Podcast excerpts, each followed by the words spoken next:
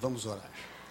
Senhor nosso Deus e Pai, nesse instante especial desse culto que rendemos ao Senhor, quando a Sua palavra será revelada pelo pregador, nós te pedimos que o Senhor esteja dando sabedoria ao reverendo Misael, intrepidez da Sua palavra para os seus lábios, capacitando no Espírito Santo e capacitando cada um de nós que estaremos ouvindo essa palavra para recebermos a verdade única e absoluta que é a palavra do Senhor. Nós te pedimos em nome e por amor de Jesus. Amém.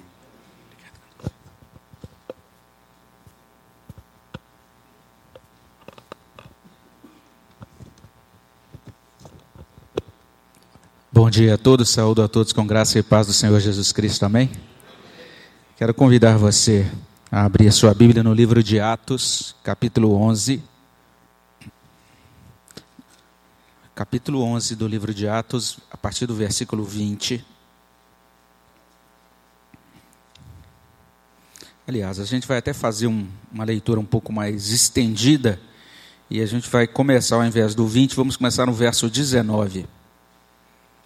Atos, capítulo 11, a partir do versículo 19.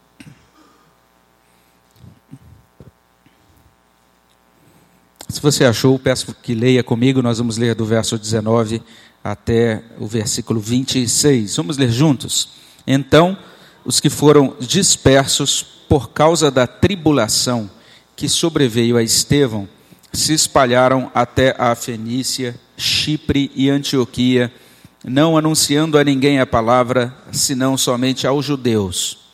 Alguns deles, porém, que eram de Chipre e de Cirene, e que foram até Antioquia, falavam também aos gregos, anunciando-lhes o evangelho do Senhor Jesus Cristo. A mão do Senhor estava com eles, e muitos, crendo, se converteram ao Senhor. A notícia a respeito deles chegou aos ouvidos da igreja que estava em Jerusalém e enviaram Barnabé até Antioquia. Tendo ele chegado e vendo a graça de Deus, alegrou-se e exortava a todos a que, com firmeza de coração, permanecessem no Senhor, porque era homem bom, cheio do Espírito Santo e de fé. E muita gente se uniu ao Senhor. E partiu Barnabé para Tarso à procura de Saulo.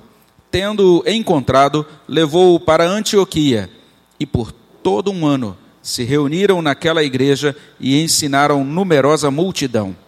Em Antioquia, foram os discípulos pela primeira vez chamados cristãos.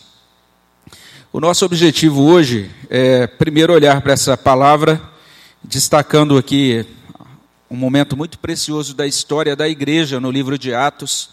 É o início de uma igreja que vai se destacar é, no restante do livro inteiro, a igreja de Antioquia. Quando a gente pensa nas chamadas viagens de Paulo, que a gente chama de viagens missionárias, você vai perceber depois que essas viagens elas são iniciadas no contexto da igreja de Antioquia. Basta você olhar lá em Atos capítulo 13, convido você a, a abrir aí em Atos 13, versículo 1. E vamos ler aí os versos 1 a 3, só para você ver algo, é, é, verificar algo que aconteceu a partir daquela igreja. Vamos ler juntos? Havia na igreja de Antioquia profetas e mestres, Barnabé, Simeão, por sobrenome Níger, Lúcio de Cirene, Manaém, Colasso de Herodes, o tetrarca, e Saulo. E servindo eles ao Senhor, e jejuando, disse o Espírito Santo: Separai-me agora Barnabé e Saulo para a obra a que os tenho chamado. Então, jejuando e orando e impondo sobre eles as mãos, os despediram. Você percebe então que é nesse, é, nessa igreja, é a partir desse grupo de Antioquia, que Paulo, na época ainda chamado de Saulo, e Barnabé saem para fazer as chamadas viagens missionárias. Então, quando a gente vê todo aquele movimento de crescimento da igreja, de expansão da igreja, da igreja sendo iniciada em vários lugares, em várias cidades, a partir desse capítulo 13 de Atos, é, todo esse movimento está acontecendo a partir da igreja de Antioquia, quando Paulo termina a primeira viagem, ele retorna para Antioquia, e a gente percebe que é uma igreja que se estabeleceu como uma espécie assim, de base missionária muito importante naquela época. E Deus é, já deu início àquela igreja de uma maneira muito singular. E é isso que a gente está vendo aqui no capítulo 11. O texto vai dizer que aconteceu uma perseguição, muitos foram dispersos. Se você quiser olhar depois com mais calma, você vai ler um pouco mais sobre essa perseguição. No capítulo 8, os os crentes tiveram que sair por todos os lados, por todos os, campos, os cantos, tiveram que sair de Jerusalém abruptamente. E à medida que eles foram saindo, eles foram pregando a palavra de Deus, foram falando de Cristo a todas as pessoas com quem eles se encontravam. Mas especificamente aqui no capítulo 11, diz que é, alguns, a partir daquela perseguição de Estevão, se espalharam até a Fenícia, Chipre e Antioquia e aqueles crentes, eles haviam aceitado a Cristo, conhecido ao Senhor, no seio da igreja de Jerusalém. Era uma igreja de crentes judeus. E eles estavam muito convictos, muito alegres, porque entendiam agora que Cristo era o Messias prometido para o povo judeu. Acolheram Cristo na sua vida como Senhor e Salvador. Mas eles ainda tinham uma reticência, alguma dificuldade em falar de Cristo para os estrangeiros, falar de Cristo para os não-judeus, para os gentios. A palavra de Deus diz que, espalhando-se e levando o evangelho, anunciaram a palavra, mas somente aos judeus, é o que diz o verso 19. Mas alguns cristãos entenderam que o evangelho não era só para os judeus, que o evangelho também deveria alcançar as pessoas que não eram de etnia judaica, deveriam alcançar, deveria alcançar também os gentios. E aí nós lemos isso que consta no verso 20. Alguns deles porém, que eram de Chipre e de Cirene e que foram até Antioquia, falavam também aos gregos, anunciando-lhes o evangelho. Então, esse grupo de irmãos, veja, não são apóstolos, não são pastores remunerados, são os crentes da igreja. São pessoas que foram espalhadas pela perseguição. E agora eles, essas pessoas naquele processo, se estabelecendo em outras cidades, começam a falar de Cristo também aos estrangeiros, também aos gregos. O verso 21 diz o que aconteceu: a mão do Senhor estava sobre eles, e muitos então se converteram ao Senhor. Muitos deles creram e se converteram ao Senhor. E a palavra de Deus então diz no verso 22 que essa notícia então correu longe, né? E é, o pessoal de Jerusalém ouviu a notícia, e a partir daquele momento, quando souberam que tinha ali um grupo de crentes, de muitos crentes convertidos ao Senhor, que precisava de pastoreio, eles enviaram então, então Barnabé até Antioquia. E a gente leu então o texto um pouco mais amplo, chegando até o verso 26. A gente vai perceber aí que Barnabé chegou até ali, foi uma grande bênção. Muita gente se uniu ao Senhor, ou seja, já tinha um grande grupo de convertidos. E quando Barnabé chegou, mais gente ainda se agregou. E Barnabé então chegou à conclusão: vou pedir mais um ajudante. E chamou então Saulo. Saulo foi até ele e eles então ensinaram numerosa multidão. Foi ali, naquela igreja, que nasceu o título cristão. Foi a primeira vez em que foi usada essa designação para os crentes em Jesus Cristo. Então é uma igreja importante, a igreja de Antioquia. E ela ah, teve já um início assim muito abençoado. Cristãos que entenderam, nós precisamos levar a palavra de Deus além das fronteiras étnicas. Precisamos pregar também para os gregos. A mão de Deus abençoando aquele trabalho, ou seja, não foi algo que cresceu ou prosperou por meio da técnica dos homens, ou da esperteza dos homens, ou da grande capacidade de comunicação ou de evangelização deles, mas foi o Espírito Santo, a mão de Deus, que confirmou a palavra que eles pregaram e aconteceu conversão. E a partir daí, então, a mão de Deus também guiando para que fosse tomada essa decisão de pastoreio, de providência de pastoreio. E à medida, então, que os pastores foram trabalhando, mais a igreja foi crescendo.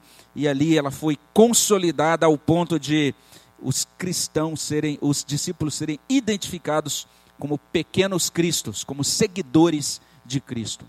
É realmente uma igreja que nasceu de forma muito bela, muito digno da nossa atenção. O que eu quero chamar, o que eu quero destacar nessa manhã é o seguinte: meu objetivo aqui é estar explicando hoje, vou fazer isso hoje e também numa próxima pastoral no mês que vem. Nós vamos estar falando um pouquinho sobre esse tema que está aí no slide, que eu olhei aqui na minha tela de computador, ficou super jóia, mas quando a gente está vendo aí, parece que a gente perdeu bastante definição aí nesse, nesse nosso data show, né? É, o tema é esse, as igrejas da cidade simples. E o nosso objetivo é pensar um pouquinho nessa realidade, nesse mapa. A ideia era destacar alguma coisa de amarelo, não sei se você está vendo. mas algumas cidades destacadas de amarelo foram cidades que a gente inicialmente destacou no ano passado para é, realizar um trabalho que nós começamos a divulgar no ano passado, o chamado Desafio 8 por 6. Mas a ideia é iniciar novas igrejas em cidades aqui próximas. E é por isso que nós estamos começando, olhando aqui para Atos 11, de 20 a 22. Estamos falando aqui sobre esse desafio de levar o evangelho em cidades simples. E deixa eu explicar para vocês o que, que significa isso. A gente teve a oportunidade de conversar na última reunião e nós percebemos o seguinte: no ano passado nós é, iniciamos esse trabalho, separamos algumas cidades e no fim das contas a gente notou que a maioria das cidades que foram separadas, com exceção de uma, todas as outras cidades têm menos de 30 mil habitantes. É isso que a gente está chamando de cidades simples. A nossa denominação, a Igreja Presbiteriana do Brasil, ela tem um dispositivo para motivar criação de novas igrejas. Esse dispositivo é chamado de PMC, Plano Missionário Cooperativo. Como é que funciona o plano missionário cooperativo? Uma igreja deseja, por exemplo, iniciar uma nova igreja em outra cidade. Então a gente faz um projeto de início dessa nova igreja encaminha isso para o nosso PMC. Essa equipe do Plano Missionário Cooperativo vai analisar o projeto. O obreiro que vai realizar esse trabalho tem que ter um curso de forma, tem que ser formado em um curso específico do PMC, um curso rápido de plantador de igrejas. E se tudo tiver certinho com o projeto, se tudo tiver certinho com o obreiro, e se essa igreja for dizimista ao Supremo Concílio, a nossa denominação libera recursos para ajudar a custear as despesas para início dessa nova igreja. É um projeto que tem que ser é, de até sete anos de investimento, mas existe então esse recurso que é disponibilizado por nossa denominação. E aí a ideia inicial era essa: vamos utilizar esse recurso para quando formos iniciar as nossas igrejas aqui. E aí, quando começamos, a gente percebeu que o regimento interno do PMC diz o seguinte: esse recurso só é liberado para cidades com mais de 30 mil habitantes. Ou seja, as igrejas onde a gente quer estabelecer cidades não são contempladas pelo PMC. O que, que isso significa, meus irmãos? Significa o seguinte: que existe uma lacuna na nossa denominação. Existe uma lacuna de investimento em plantação de igrejas em cidades menores. E nós entendemos que Deus está nos chamando para iniciar igrejas nessas cidades menores.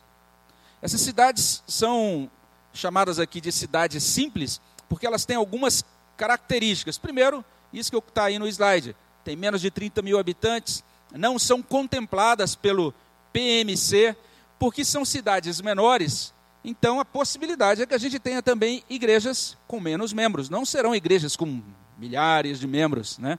Eu lembro que a gente fez uma reunião agora, há três semanas atrás, lá em Cedral, com o pessoal de Cedral, e a gente falando, olha, a gente trabalha aqui, né, tem que prosperar, tem que melhorar. E alguém ficou tão entusiasmado na reunião que falou: não, a nossa, a nossa cidade aqui, a nossa igreja vai. A gente espera que a gente possa ter um milhão de membros daqui. E eu fiquei pensando, a gente tem que haver uma migração total do estado lá, a cidade toda tem só 8 mil habitantes. Não tem como a igreja de Cedral ter um milhão de membros. Né? Então a gente fica entusiasmado, mas são, são populações pequenas, então a gente não vai ter condição de estabelecer igrejas com grande membresia, com grande membresia e também nem com grande arrecadação. A membresia e a arrecadação vão ser reduzidas. São igrejas que não vão poder pagar uma renda, um, um, uma remuneração alta para pastores dependendo da, da cidade, a igreja talvez não vai conseguir sozinha pagar a remuneração de um pastor. Mas ao mesmo tempo a gente entende isso. Essas igrejas têm que ser autossustentáveis. Tem que ser igrejas que gastem menos do que arrecadam. Elas têm que arrecadar a sua contribuição mensal, pagar as suas contas e ainda enviar o seu dízimo ao Supremo Concílio, enviar as suas verbas aos presbitérios. E nós temos então o potencial de iniciar um novo presbitério com novas igrejas aqui da nossa, da nossa região. Então, essas são algumas das, ah, das definições ou detalhamentos acerca dessas, desses lugares difíceis. Temos um trabalho iniciado em Cedral, como eu falei, uma cidade de 8 mil, a, a, os dados que a gente tem oficiais são esses, 8.767 habitantes, uma renda per capita lá de 831 reais. Agora a gente está pensando na cidade de Guapiaçu, uma cidade de 17.869 habitantes, aí nesses dados oficiais, com a renda per capita menor do que de Cedral, 733 reais. Aqui em Rio Preto a gente tem hoje cerca de 413 mil habitantes, a renda per capita de Rio Preto é 1.103 reais. Esses são os dados aqui da nossa região hoje. Então são cidades que, colocam, que nos colocam diante de um desafio para nós iniciarmos igrejas nessas cidades. Ou seja, não tem recurso denominacional. Mas não é só a questão do recurso denominacional. Nós estamos também agora diante de uma nova realidade econômica uma situação generalizada hoje de redução de renda, ameaça de emprego, né? muita gente aí nesse, nesse medo se vai continuar empregado ou não. A gente está vendo os, as, os acordos aí em sindicatos, né? eu estava acompanhando, por exemplo, um sindicato bem específico do pessoal de indústria metalúrgica. Parece que a grande, o grande tema da negociação deles nessa semana passada foi o seguinte: nós queremos negociar, nós não queremos nenhum aumento. O que a gente quer é a garantia que a gente vai ficar empregado, que vão manter os trabalhadores lá. Então é um momento realmente que exige é, um certo cuidado, um cuidado redobrado, na verdade, quando a gente pensa em custos, em gastos e tudo mais. A gente se lembra da palavra de Jesus lá em Lucas 14, 28, quando o Senhor, é, naquela parábola ali do, do homem que ia construir uma torre, ele diz isso: Pois qual de vós, pretendendo construir uma torre, não se assenta primeiro para calcular a despesa, verificar se tem os meios para concluir? Então a nossa igreja está tomando algumas medidas. Né? Esse ano, na reunião do dia 16 de julho, a gente entendeu, precisamos enxugar os custos com obreiros. Nós, ah, no dia 6 do 8, começamos a discutir essa questão do modelo de início de novas igrejas, o trabalho de evangelização da igreja. Talvez você esteja aí ouvindo as informações sobre é, o início da igreja, é, é, o, o, nosso ID em Guapiaçu, a, o trabalho em Cedral, e afinal de contas, como é que vai caminhar tudo isso? O nosso conselho tem se debruçado sobre esse tema. Tivemos uma reunião com o pessoal de Cedral no dia 9 de agosto, essa reunião que eu falei do irmão entusiasmado de um milhão de membros, e depois também tivemos uma outra reunião do conselho na semana passada, ficamos um, bom tempo é, conversando sobre projeto de evangelização, sobre como é que nós vamos implementar esse trabalho. É, nós estamos hoje com a igreja num, num momento muito interessante mais de 50 pessoas fizeram treinamento no ano passado, nos cursos de evangelização, nos cursos de discipulado.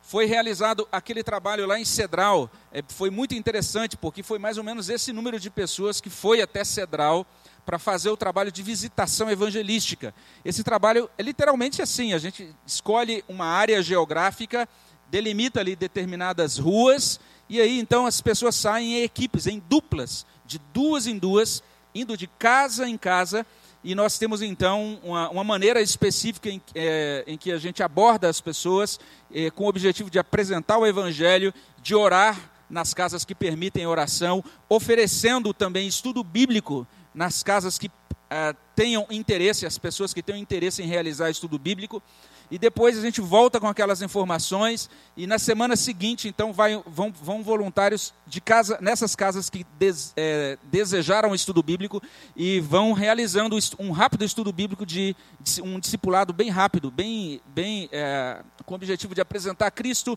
e de apresentar alguns deveres do discipulado de maneira bem rápida. E esse trabalho termina uma semana depois em um culto no sábado à noite com todas as pessoas envolvidas e depois com o desafio para início de novo trabalho na, no domingo seguinte. Então a igreja ela participou disso muito intensamente e muitas pessoas estão motivadas a realizar esse trabalho, a trabalhar, a contribuir com esse trabalho. Ah, a gente, graças a Deus, percebe essa motivação, mas a gente tem essa necessidade de conduzir o trabalho sob a direção de Deus. E você deve ter visto aí já no nosso boletim, né, o tema da nossa pastoral, né, um título meio esquisito da pastoral aí Mas basicamente o que essa pastoral está trazendo é isso. Nós precisamos caminhar debaixo da direção de Deus. A gente tem que continuar aproveitando as portas abertas, mas a gente quer, como conselho, ser consistente nas nossas deliberações, dar uma, uma orientação estratégica clara para a igreja, para que a gente continue motivados nesse trabalho. Pois bem, o que, que a gente deseja fazer hoje? Eu quero apresentar para você, é, principalmente, é, aquilo que a gente pretende fazer de modo geral no que diz respeito ao nosso ID, a esse trabalho de evangelização nas cidades, de maneira bem rápida. Eu vou começar a apresentar isso, a, explicar isso agora, mas a, a gente pretende terminar então na, no mês que vem, para a gente não extrapolar o tempo da escola dominical. O conselho decidiu dar a continuidade a esse trabalho de evangelização nas cidades. E o que a gente vai fazer é mudar algumas estratégias e também mudar o modo como a gente está trabalhando os custos. Ah, nós temos uma necessidade muito grande hoje de continuar caminhando, como a gente colocou no boletim hoje, recebendo a direção da nuvem, né? no bom sentido, recebendo a direção de Deus. E é isso que a gente quer fazer. Aonde Deus disser prossiga, a gente quer prosseguir. Onde Ele disser para, a gente quer parar. Monta acampamento aí, a gente monta. Se não, não é aí. Então é isso que a gente deseja. Caminhar segundo a orientação de Deus. Perceba o verbo caminhar.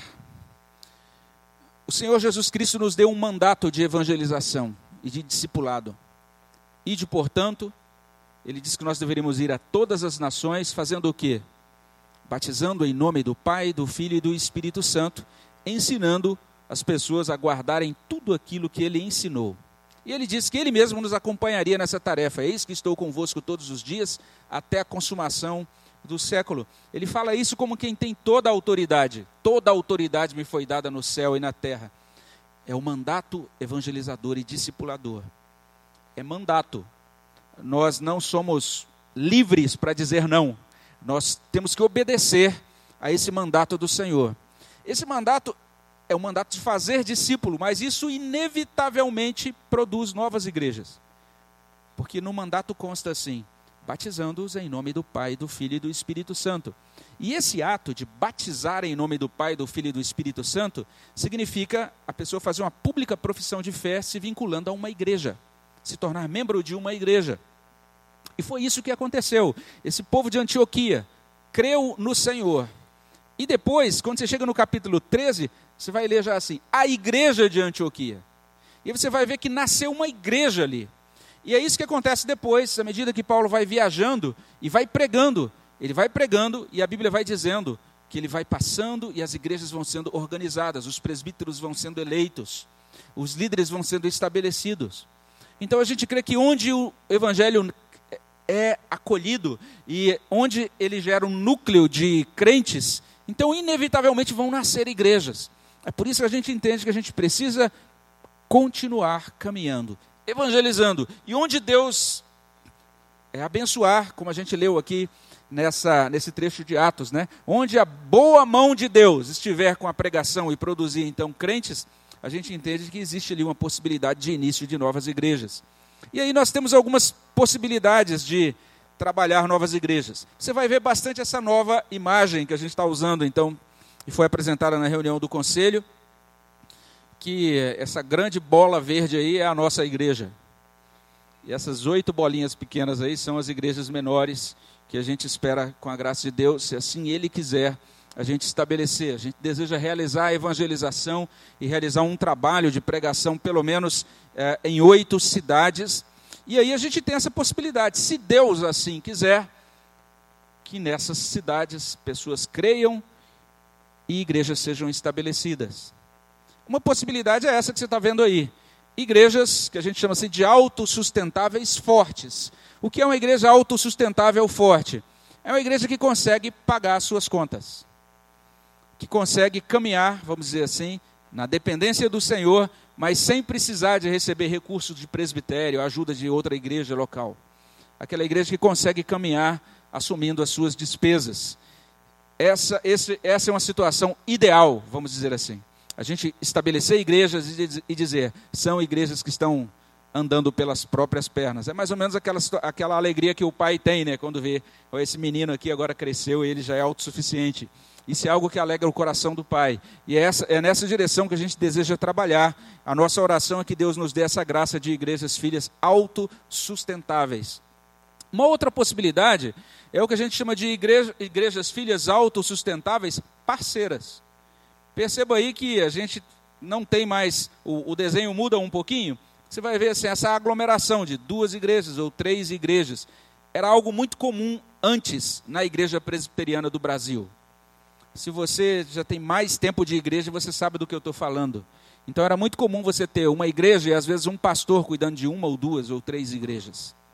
E o pastor, então, durante o mês, ele ia passando pelas igrejas e realizando a ceia. E normalmente, quando eram igrejas pequenas, e às vezes em duas ou três igrejas, ele tinha lá é, no máximo 150, 200 pessoas naquelas, naqueles dois ou três trabalhos, e ele então fazia esse trabalho de levar a Santa Ceia e batizar e etc., cuidar então de duas ou três igrejas. Quando a gente fala dessa possibilidade de igrejas parceiras, a ideia é essa: duas ou três igrejas que não tem condição de pagar sozinha, a igreja sozinha não tem condição de sustentar o trabalho inteiro, mas então ela divide os custos com a igreja da cidade próxima, então aquele pastor fica ali cuidando de dois campos ou três campos. Parece estranho para a gente hoje, mas foi muito comum.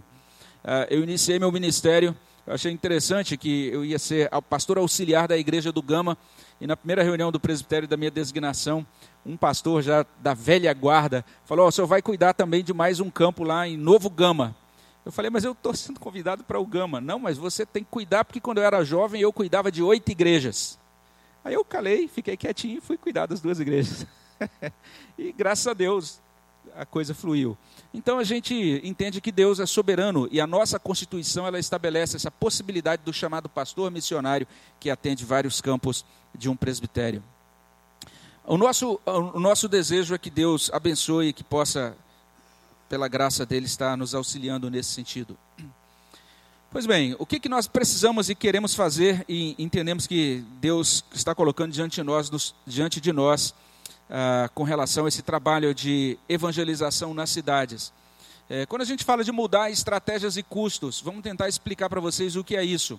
A ideia é estabelecer os novos trabalhos de acordo com esse modelo aqui de Antioquia. Essa é a ideia. Como é que foi estabelecido o trabalho lá em Antioquia? Primeiro aconteceu um avanço missionário. O grupo de crentes foi até lá e pregou. Primeira coisa. E aí então Deus derramou graça e, e aconteceram conversões. E só em terceiro lugar, depois que tinha um núcleo de crentes, eles mandaram para lá então Barnabé, mandaram um obreiro. É isso que a gente encontra no texto. Então, primeira coisa é falar, anunciar. Então, o nosso objetivo nesse trabalho, né, em todas as cidades e no nosso próximo ID, vai ser assim. O nosso foco é esse: chegar na cidade, falar, anunciar, realizar o trabalho de avanço missionário. E aí, fazer tu, tudo isso em todo esse tempo, orando, suplicando a Deus, e a gente já deve estar fazendo isso, inclusive a partir de agora, orando para que Deus converta pessoas, para que surja ali um núcleo um grupo de crentes. E havendo então um grupo de crentes, é que a gente vai providenciar obreiro. Perceba como muda um pouquinho as coisas. É, deixa eu explicar para você mais ou menos como é que a gente tá, como é que funciona o nosso ID. Eu já falei rapidamente aqui, mas só quero falar, mostrar aqui nesse slide. O nosso ID normalmente tem 10 passos. Primeiro, a gente define uma cidade. Depois, a gente chega naquela cidade e estabelece uma base. É assim que estava funcionando. Primeiro, a gente chega, visita, estabelece uma base temporária para aquele trabalho de uma semana. Depois a gente, antes de começar o ID, a gente começa a divulgar o trabalho na cidade. A gente vai orando pelo trabalho e vai treinando pessoas para o trabalho. Leia aí no nosso boletim, tem alguns treinamentos que estão marcados para as próximas semanas relacionados a esse trabalho. Depois a gente começa o ID, começa em um sábado. Esse, esse sábado a gente chega ali de manhã, fica o dia todo realizando uma série de atividades, visitação evangelística principalmente, convidando pessoas para um culto que acontece à noite. À noite, a ideia é que toda a nossa igreja sede esteja lá para participar de um culto de abertura. E ali a gente convida os, as pessoas da cidade para as atividades que serão desenvolvidas na cidade durante uma semana. A partir desse ponto, de segunda a sexta-feira seguintes, naquela cidade, nós realizamos atividades todos os dias na cidade. São atividades que buscam mostrar à igreja, chamar as pessoas para ouvir o evangelho. Departamentos da igreja podem ir realizar ações é, evangelísticas ou artísticas ou culturais ou esportivas ou de ação social ou de assistência social.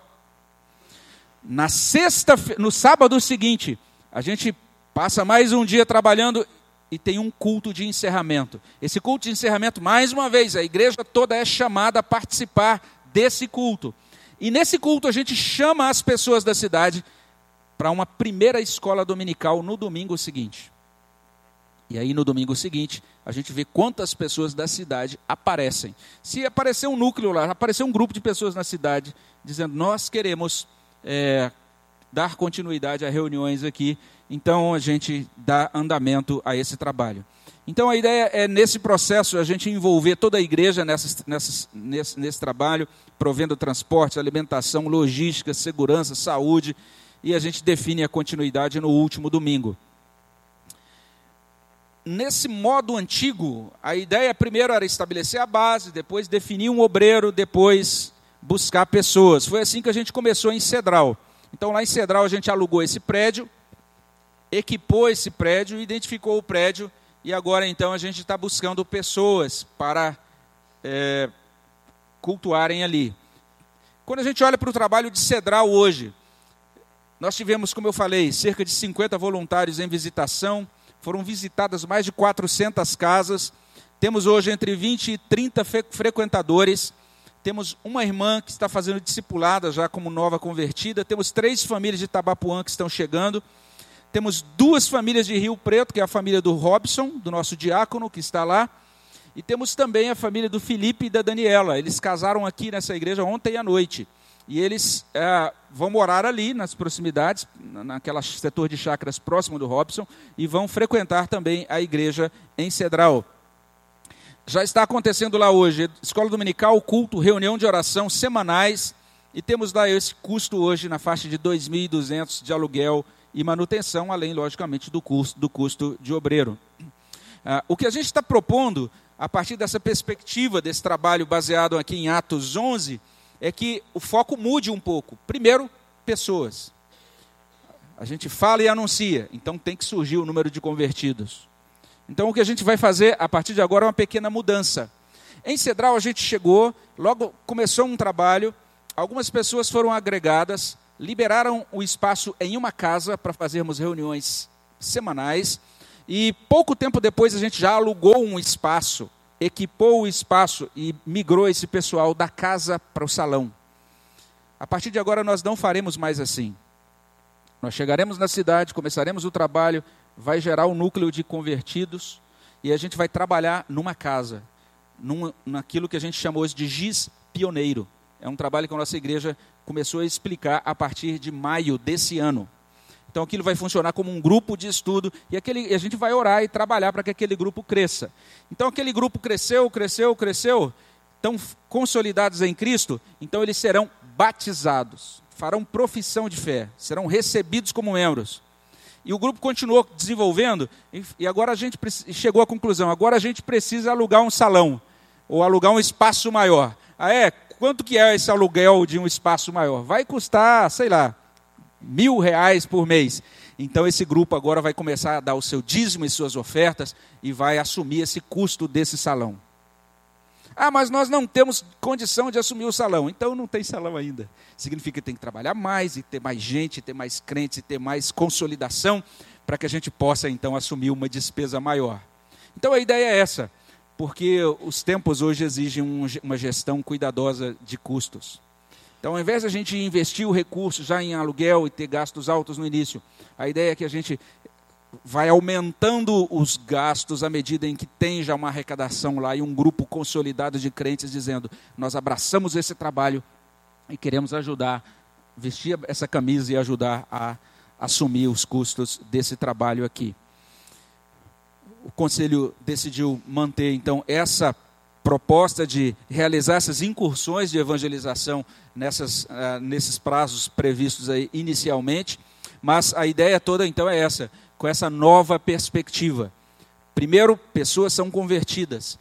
Essas pessoas convertidas se comprometem, se tornam membros da igreja e assumem um, um discipulado.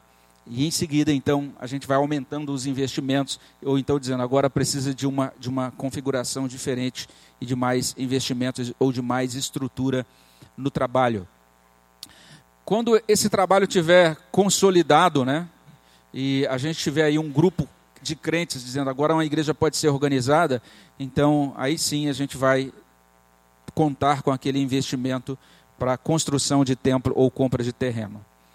Pois bem, com isso a gente finaliza por aqui, porque senão a gente complica a nossa escola dominical. Quais são as aplicações imediatas disso até aqui? É, perceba no nosso no boletim de hoje, você vai falar, não é possível uma outra mudança, mas eu entendo que é, é a questão da nuvem e do cérebro. É, essa semana eu entendi, nós precisamos de direção de Deus e Deus está dizendo que a gente precisa de mais tempo. Então, a gente vai realizar o nosso ID em Guapiaçu de 8 a 16 de outubro. Por quê? Para termos esse tempo de visitar a cidade. Então, nós queremos que a Junta de Missões visite a cidade. Você vai perceber no nosso boletim, de 12 a 16, a Junta de Missões vai visitar a cidade. Para a gente, a partir daí, ter esse contato e ter esse, essa, uh, esse contato presencial e discernirmos os passos a serem dados ali. No dia 17 do 9, nós teremos um treinamento em visitação evangelística. Se você quiser participar desse grupo que vai evangelizar a cidade de Guapiaçu, você não fez o curso de, evangel... de visitação evangelística, nós vamos ter uma edição do curso para quem não fez o curso no ano passado.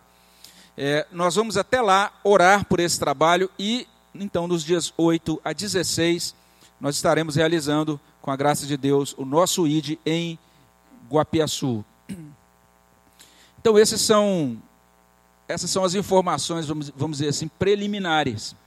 E, e, pode ser que com relação a isso surjam dúvidas. Se você tiver dúvidas e quiser conversar comigo, você pode conversar. Quiser conversar com os presbíteros da igreja, você pode conversar sobre isso. Mas a, a gente sabe que ainda algumas informações precisam ser detalhadas. Por exemplo, como é que nós vamos trabalhar em detalhes Cedral no ano que vem? É, como é que vai ser o encaminhamento desse cronograma, dessa agenda de evangelização a partir do ano que vem? Eu pretendo explicar isso para vocês na próxima ocasião que eu estiver trazendo uma palavra sobre isso, que vai ser no próximo domingo missionário. Mas é muito importante que a gente esteja orando, colocando isso diante de Deus. Nós queremos realizar a obra debaixo da direção dele. Queremos que a cada passo dado a gente tenha aquela segurança. Deus está conosco, ele está nos dizendo o que fazer e a, aonde ir. Essa é a nossa oração, que Ele nos ajude, que Ele nos guie nesse sentido. Eu gosto muito, até mencionei isso na semana passada na classe de escola dominical, na classe de UMP, de Êxodo 33 e Êxodo 34, são capítulos muito queridos assim ao meu coração, por causa daquela daquela interação muito maravilhosa ali entre Deus e Moisés. Né? Deus chega para Moisés e diz: Olha, Moisés, diz para esse povo aí, ele, ele ele pode prosseguir, mas eu não vou mais prosseguir com vocês. E Moisés, então, ele entra numa batalha santa ali de oração, suplicando a Deus: Deus, o Senhor tem que ir conosco, como que essa é, uma, essa é a marca distintiva do teu povo, de que o Senhor caminha conosco. Então a gente precisa da tua presença. Nós não queremos só vitórias, a gente não quer só desapossar os inimigos de Canaã. A gente quer entrar em Canaã com o Senhor. O Senhor precisa ir conosco. E naquele contexto, então, Deus então ouve a oração de Moisés diz: Ó oh, Moisés, eu vou então com vocês. E aí Moisés, de maneira muito maravilhosa, diz: Deus, eu só queria pedir mais um detalhezinho além disso.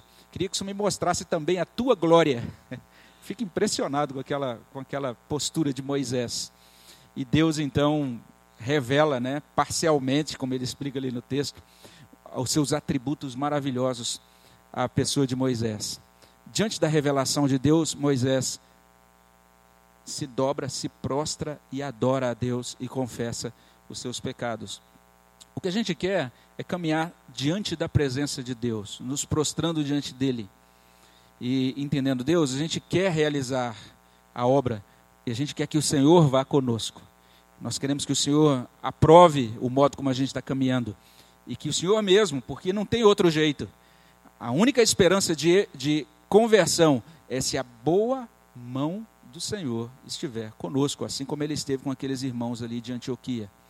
E se isso acontecer, então Deus vai estar nos usando como instrumentos úteis na mão dele para que vidas sejam transformadas pelo poder do Evangelho. O objetivo não é apenas fincar uma bandeira presbiteriana, não é isso. Não é um alvo de colonização presbiteriano, nosso alvo. Nosso alvo é de evangelização, é de vidas transformadas pelo poder da palavra de Deus. E nós entendemos que Deus deseja nos usar como agentes na mão dele, para que vidas sejam transformadas, para que tudo isso que a gente tem aqui, né, esse benefício de nos reunirmos no domingo, possa ser um benefício também estendido a outras pessoas. Há seis semanas atrás eu atendi aqui um casal de missionários. O nome do, do, do irmão missionário é Dering ele, esse casal recebeu um chamado para pregar para os muçulmanos. Eles estão na Arábia Saudita hoje. Já devem estar voltando já para o campo, porque eles estavam já nesse processo de viagem. E estão ligados à Igreja Presbiteriana Independente. E vieram aqui para conversar sobre a visão de trabalho dele, o que Deus está fazendo ali com eles e apresentar também o projeto deles. E aí nesse, nessa conversa com eles eu eu falei, olha, rapaz, Deus está colocando no nosso coração um trabalho também aqui. E aí falei dessa, dessa ideia de novas igrejas nas cidades próximas. E falei, olha, estamos até pensando na próxima cidade a gente ir para Guapiaçu. Quando eu falei isso, ele falou, pastor, vamos para Guapiaçu. O meu, minha família mora em Guapiaçu. Meus parentes todos estão, estão todos, são todos lá. Eu estou agora na casa dos meus pais, hospedado em Guapiaçu. E como seria bom a gente ter uma igreja pregando o evangelho sólido, puro em Guapiaçu. Tem muitas igrejas, tem muitas igrejas pentecostais, tem muitas igrejas neopentecostais, mas ah, o que ele me disse parece que só tem uma igreja, parece que só a Batista de uma linha mais conservadora, mais histórica em Guapiaçu. É um campo realmente desafiador. O presbítero Paulo de Carvalho nos informou que a nossa igreja já iniciou, já tentou iniciar um trabalho lá em 1958, alguma coisa assim, né, seu Paulo? Então, há muito tempo atrás, um trabalho foi iniciado lá. É, já se passaram mais de 50 anos que a gente começou a trabalhar naquela cidade e agora está abrindo uma possibilidade da gente fazer uma nova investida, uh, um novo avanço missionário naquela cidade. Ore por aquelas pessoas. Ore para que nossa igreja realize esse trabalho de todo o coração e para que Deus nos dê bons frutos para a glória do nome dele é, naquela cidade. Essa, é a nossa, essa tem sido a nossa oração. Amém? Nós vamos orar ao nosso Deus. Senhor, no nome de Jesus, nós pedimos que o Senhor nos dê graça, orientação, unção, revestimento com o Teu Espírito Santo, para que nós prossigamos, ó Deus, fazendo a Tua vontade, ó Deus, realizando a Tua obra de forma, Senhor Deus, dependente, compreendendo que é o Senhor quem opera e quem converte os corações quem transforma as vidas. E o Senhor, ó Deus, nos convida, ó Deus, para sermos instrumentos do teu, desse testemunho de Cristo. Faz-nos, ó Deus, testemunhas. Ajuda-nos, ó Deus, a pregarmos aqui aos nossos vizinhos, aos nossos conhecidos de Rio Preto. Ajuda-nos, ó Deus, a, a cada semana, ó Deus, estarmos trazendo pessoas para ouvirem tua palavra, para sermos instrumentos para levar a tua palavra, Senhor Deus, na nossa, no nosso círculo de influência. E ajuda-nos também, ó Deus, a levar a tua palavra, Senhor Deus, a estas cidades próximas. Ajuda-nos a ter compaixão das cidades simples, ó Deus, que hoje não estão sendo contempladas no nosso plano missionário cooperativo, mas que elas possam ser contempladas, ó Deus, de acordo com a tua direção no nosso coração, para o alcance de vidas, para a glória do teu nome nessas cidades. Nós pedimos essas bênçãos, nós suplicamos a graça do Senhor, no nome de Jesus. Amém, Senhor Deus. Realizando a tua obra de forma, Senhor Deus, dependente, compreendendo que é o Senhor quem opera e quem converte os corações, quem transforma as vidas. E o Senhor, ó Deus, nos convida, ó Deus, para sermos instrumentos do teu, desse testemunho de Cristo. Faz-nos, ó Deus, testemunhas. Ajuda-nos, ó Deus, a pregarmos aqui aos nossos vizinhos, aos nossos conhecidos de Rio Preto. Ajuda-nos, ó Deus, a, a cada semana, ó Deus, estarmos trazendo pessoas para ouvirem a Tua palavra, para sermos instrumentos para levar a Tua palavra, Senhor Deus, na nossa, no nosso círculo de influência. E ajuda-nos também, ó Deus, a levar a Tua palavra, Senhor Deus, a estas cidades próximas.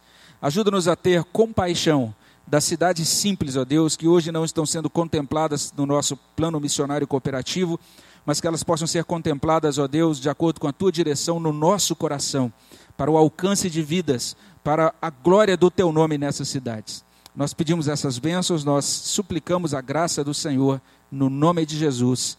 Amém, Senhor Deus.